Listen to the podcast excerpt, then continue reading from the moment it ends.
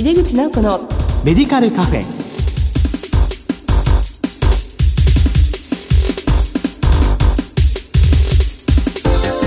こんばんは。帝京平成大学薬学部の井出口直子です。井出口直子のメディカルカフェ。この番組は医療を取り巻く人々が集い語らい情報発信をする場です。皆さん9月3日は睡眠の日ということをご存知でしたでしょうか？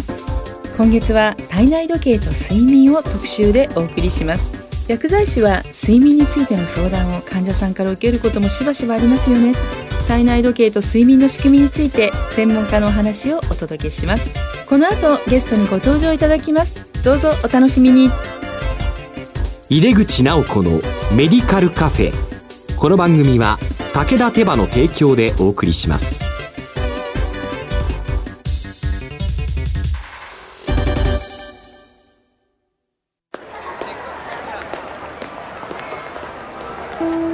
世界は大きく変化している。価値観も大きく変わっている。これからの時代健康とはどんなことを言うのだろう。医薬品には何が求められるようになるのだろう。一人一人に寄り添いながら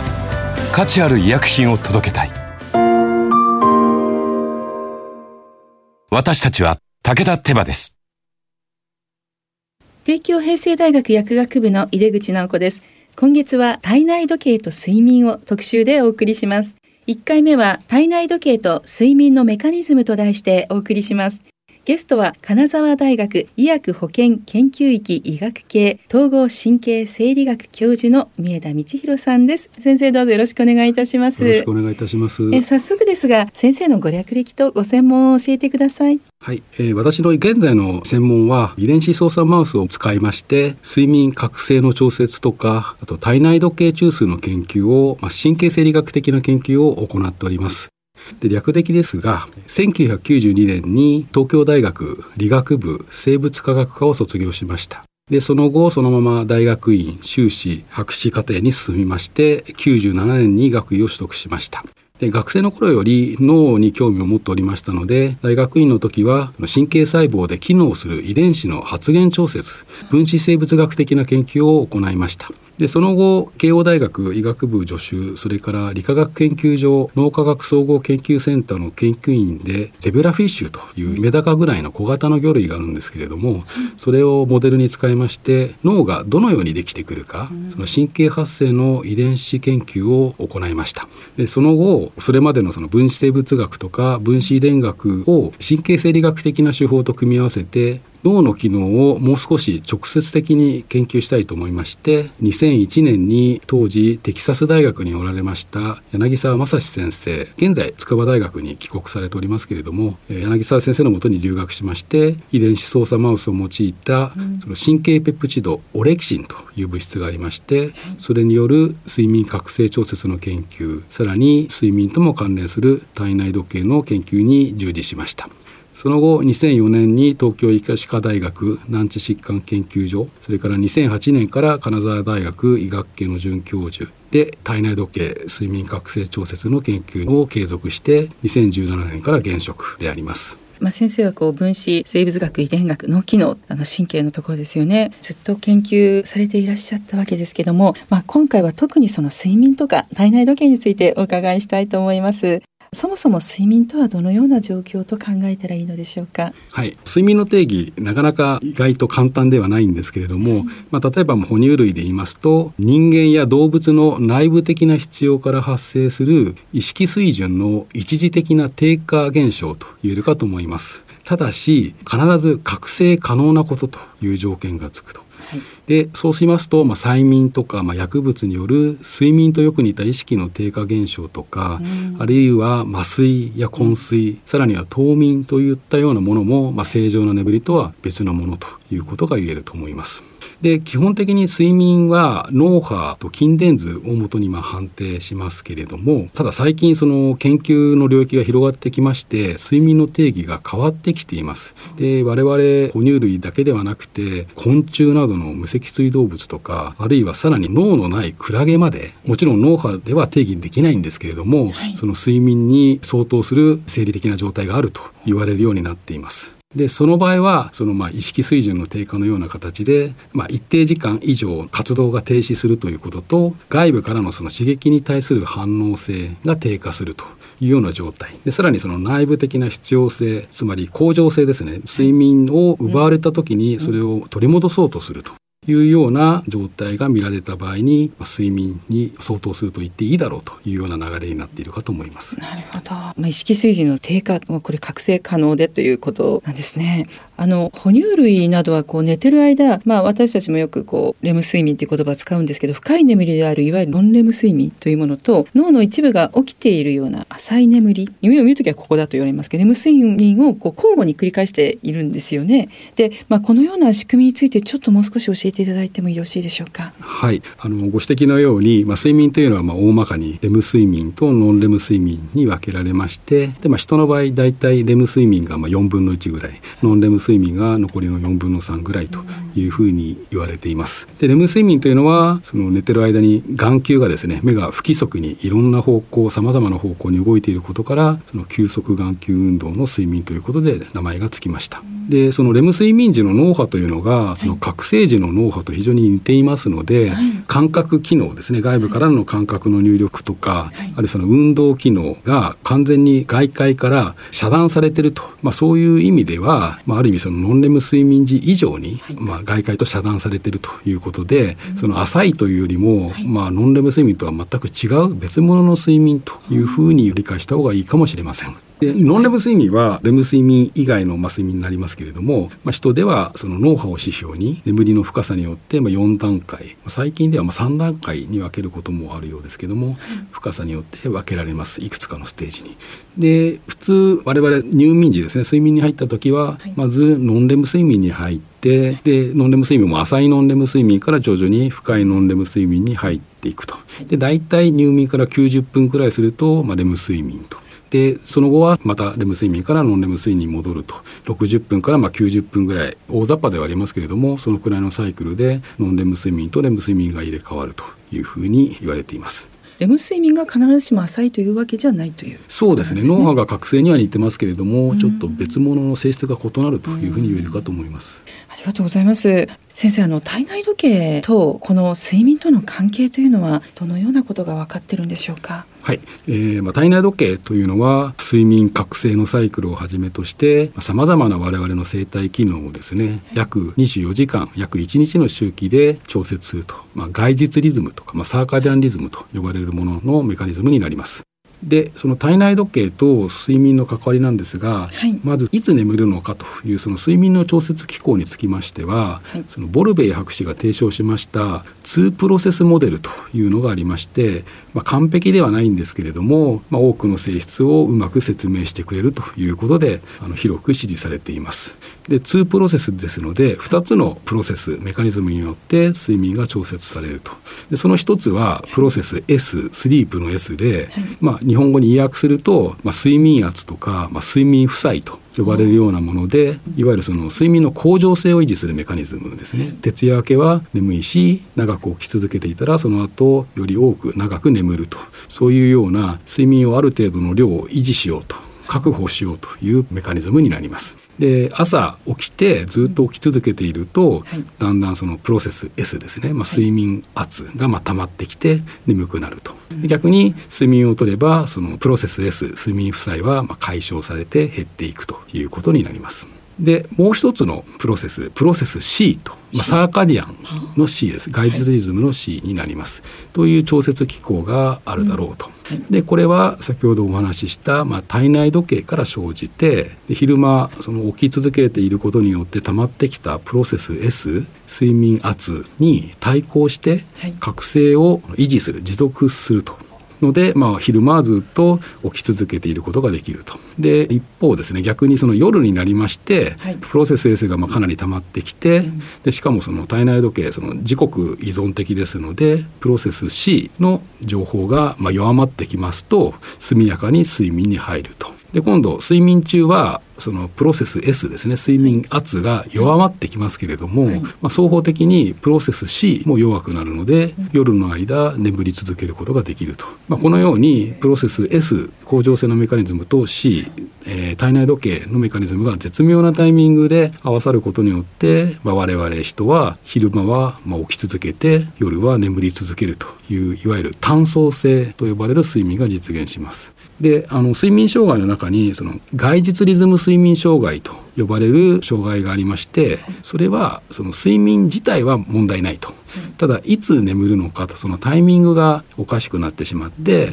異様に早かったり非常に遅れていったりとかあるいはその24時間の周期に合わないというような障害があります。でも障害までいかなくてもそのクロノタイプといって朝型とか夜型と呼ばれる個人差というのも生じてきます。でちなみにですねその人の我々は単層性睡眠で昼は起き続けていますけれどもそのパターンというのはむしろ動物の中では例外でしてはい、多くの動物では多層性とマウス実験によく使いますけれども、はい、まあ、マウスはまあ夜行性になりますけれども、はい、夜ずっと起きているわけではないんですね。で起きたり眠ったりとで昼間も起きたり眠ったりしますけれども、起きてる時間トータルの時間が夜の方が長くて昼の方が短いと、あの1日単位のパターンとしては、えー、人とはちょっと異なってくるという形になるかと思います。なんかすごい詳しく教えていただいていや本当に面白いですね。確かにあの単層性と多層性、まあ、人はやっぱり夜寝て昼活動しますけど、はい、よく考えるとペットの犬なんかもね昼も寝てますし、ね、夜も寝てますし、まあ、人間っていうのはその数少ない単層性なんだっていうことがすごいこう新鮮な気持ちで。あとこう2プロセスモデルも教えていただいて、まあ、プロセス S っていうのは、まあ、睡眠圧がこうだんだんとくるとも眠くなるという簡単に言うとですよね。でプロセス C は、まあ、それが昼に起きないようにというような覚醒を持続するような関わりがあるということで、まあ、睡眠ってなんかすごく難しいと思ったんですけど随分解明されてきたんですね。はい、はい、で、まあ、三枝先生は体内時計やこの睡眠の神経科学神経生理学的な、まあ、基礎研究をずっと行っていらっしゃいますけども、まあ、先生はそれはどんなようなことを研究する学問と言えるんでしょうかね。あはい。まあ、我々はその、まあ、神経生理学という立場で、はい、そのまあ、睡眠覚醒とかあるいは外実リズムですね。これを制御する脳内のいわゆる神経ネットワークですね、はい、えー、それをそのマウスをモデルとしまして、まあ、遺伝子操作技術などを使って明らかにしたいという立場で研究を行っております。で、まあ、いくつかこれまで研究をしてきまして例えばその睡眠に絡んで言いますと次回また詳しく話がありますけれども、はい、そのオレキシンという物質がありまして、まあ、これはこの物質がなくなってしまうと覚醒を長く安定的に維持できないと。眠くて仕方がない。でナルコレプシーという病気の原因にもなります。でこのオレキシンを作ってる神経細胞が、まあ、どういうメカニズムで覚醒を安定させるのかというようなことをいろいろ研究してまいりました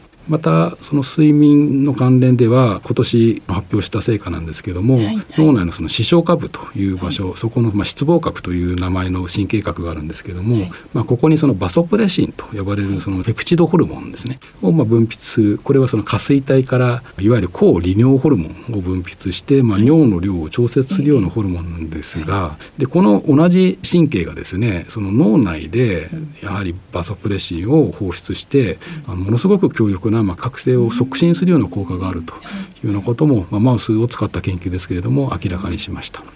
あと、まあ、体内時計の方も研究しておりまして、えー、やはり脳の視床下部という領域に、まあ、視交差上核と呼ばれる領域があります。これはその体内時計の中枢に相当する部分なんですけれども、まあ、あの視神経目から伸びてくる視神経がまあ脳底でまあ交差すると、まあ、それがまあ視交差と呼ばれていてその視交差の上に背側側に、えー、乗っかっている第三脳室を挟んだ一対のまあ神経核。それがまあ視交差上核です。でこれは体内時計中枢ということがもう分かっていて外実リズムを作って全身に発信します。で、まあ、人だとせいぜい米粒大の大きさと呼ばれていてマウスですとまあ1ミリにも満たないというような小さな神経核なんですけれども、はい、大体2万個ぐらいの神経細胞が入ってまして、でただ小さいんですけれどもいろんなタイプの神経細胞が含まれている。でその神経細胞が複雑なネットワークを作っておりましてでその視交差上核内でのそのネットワークの中での機能極材とか機能分担ですね。その異なるタイプの神経がどういう機能の分担をしているのかと。でその機能分担がその中枢時計としての機能にまあとても大事ということがまあ分かってきてましてで、まあ、どういうニューロン神経細胞がまあどういう機能になっているのかということを調べています。でやはりそのバソプレシン先ほど出てきたんですが、はい、この視交差上核にもバソプレシンを作っている神経細胞がありましてこれはその抗利尿ホルモンとして全身で作用するのではない、そういう機能はないんですけど物質分子としては同じ分子がその視交差上核中枢の時計にもありましてでこのバソプレシンを作っているタイプのこの神経細胞がその視交差上核のネットワークの中でその外実リズムを発信する上でとても大事というようなことを明らかにしてきました。ありがとうございます。もう本当に先生この体内時計のもう中核のところちょこっとちっちゃいんですよね。そうですね。はい。はい、もうそこの中にたくさん2万個のある細胞のさまざまな機能というものとそれを解明されているっていう研究成果をお話しいただけたのかなと思います。非常にこう興味がかき立てられる内容だと思いますので、まあ、リスナーの方もぜひあの先生のお名前で論文など検索していただけたらなと思います。先生さらに今後取り組まれていく研究としてはどのようなところに特に注力していきたいというふうにお考えでしょうか？はい、えー、やはりですね、まあ、これまでのあの流れにのっとってですね、まあ、体内時計の中枢指交差上核とか、うん、あ指交差上核があの非常に安定したリズムを生み出しています。でこれを実現するネットワーク神経ネットワークのメカニズムをきちっと理解したいとそれからまあ睡眠というのはその体内時計によって調節されるというのはまあ皆さんよく知っているんですけどもその体内時計中枢の指交差上核からまあどういうようなメカニズムでその睡眠覚醒のサイクルが制御されているのかっていうのは実は意外とよく分かっていないんですね。でこういうその体内時計と睡眠を結びつけるようなメカニズムというのを明らかにしていきたいと。でさらにはまあかなり先の目標になりますけどもこういうその基本的なメカニズムを理解した上でですねそのまあ体内時計とかあるいは睡眠をある程度まあ自在に制御できるような技術とか、あるいは薬剤などの開発につなげていきたいと考えております。まあ、今ねやっぱり不眠で悩まれている方もたくさんいらっしゃいますので実際臨床的に結びついていくっていう可能性が大きくありますね。ありがとうございます。体内時計と睡眠特集の1回目今回は体内時計と睡眠のメカニズムと題してお送りしました。ゲストは金沢大学医薬保健研究域医学系統合神経生理学教授の三重田道弘さんでした。先生お忙しいところありがとうございました。ありがとうございました。世界は大きく変化している。価値観も大きく変わっている。これからの時代健康とはどんなことを言うのだろう。価値あるラインナップで信頼性の高い医薬品をお届けします。一人一人に向き合いながらどんな時でも健康を咲かせる力を。私たちは武田手羽です。